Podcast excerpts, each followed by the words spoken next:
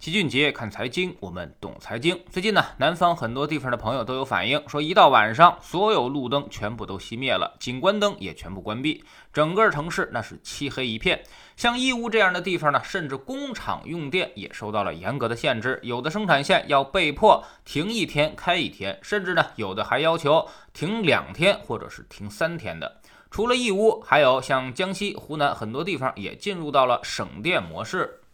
长沙市、湘潭市、岳阳市等多地都陆续向市民发布了有序用电的倡议，呼吁尽量不同时使用电炉、电烤炉等高耗能电器，错峰用电，减轻供电压力。而昨天呢，国家发改委也正式回应了这个问题，说受到经济持续稳定恢复和多地出现低温天气等多重因素影响，十二月以来全国用电需求是快速增长。目前这些地区居民生活用电未受到影响，全国电力供应能力基本上总体充足，能够保障用电平稳。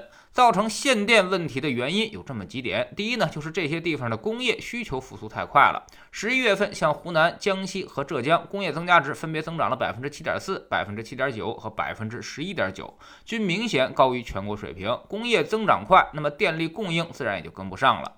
第二呢，遭遇到了极寒天气，进一步增加了用电负荷。十二月以来，受强冷空气影响，湖南、江西气温是异常偏低，这些地区采暖呢多以电力为主，所以天气一冷也加剧了电力消耗。第三，电力通道有上限。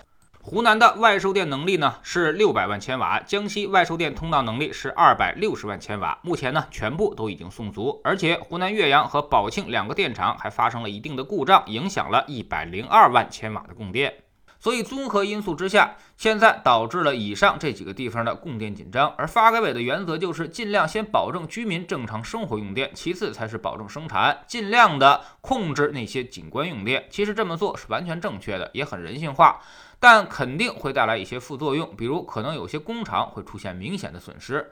大家关心的是这种情况会持续多久呢？老齐认为，乐观一点，持续到年底。随着供电的增加，一些城市有望逐渐的恢复正常。如果悲观一点，很可能会持续一冬。也就是说，极寒天气消失，居民用电负荷降下来的时候，那么才会有更多的电送去生产。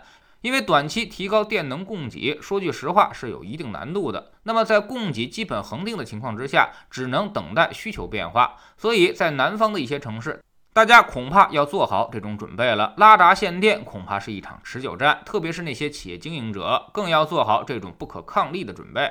不过呢，这也从另外一个侧面说明，我们的工业生产正在加速的复苏当中，而且复苏的速度还很快，快到电力供应都跟不上了。南方经济的韧性要明显强于北方，所以历史上我们看到拉闸限电的事情，基本上都出现在了南方的冬天。每年经济增长都很快，从用电量的增速，我们就能得出结论，比如十一月份。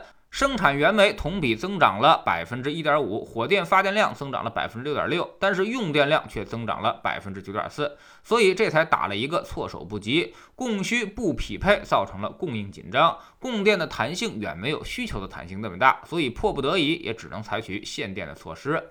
目前发电还有一个巨大的隐患，就是煤炭价格持续上涨。上周发改委也是紧急开会，把煤炭价格给压下来了。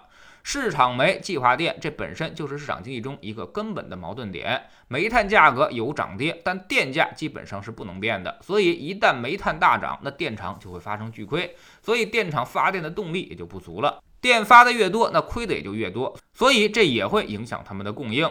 而电厂一哭穷呢，发改委就去压煤炭价格。但问题是，煤炭企业其实也并不富裕。现在煤老板早就不是什么巨富阶层了。这十年基本上煤炭行业都很不景气，有的企业甚至连工资都发不出来，就等着这次涨价能回点血呢。这下可好，不让涨价，真应了某些煤炭行业员工的抱怨：亏的时候没人管，刚要赚点钱了，马上就被摁下来了。不知道行业的未来到底在哪儿。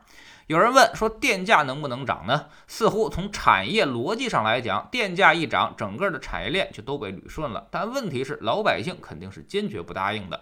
电这个东西，它比石油还重要，是所有国际民生行业的基础。一旦电价上涨，所有的生产要素就都会涨价，到时候恐怕就不是你多掏一点电费的问题了。比如动力煤的价格，从二零一六年初到现在已经翻了两倍，那么电价如果翻两倍，那么生活成本估计就全都。都要翻两倍，后果简直不堪设想，所以这是绝对不能被接受的。那么这个局到底该怎么破呢？似乎真的没有什么特别好的办法，只能发展新能源，提高火电的发电效率，利用风能、水电、核电来做有效补充。绝大多数情况之下呢，其实这套市场煤计划电的模式也都能跑得下去，只是在个别时刻可能要采取点特殊的手段，比如最近这种临时的拉闸限电，也是一种调节方式，相当于一小部分人承担了大部分人应该承担的损失，个别企业利益受损，总比全民生活水平大幅提高要有利得多。两害相权取其轻，这一直是宏观调控的思路，目前似乎也只能这么办。而我们要做的就是尽量不要成为那个代价。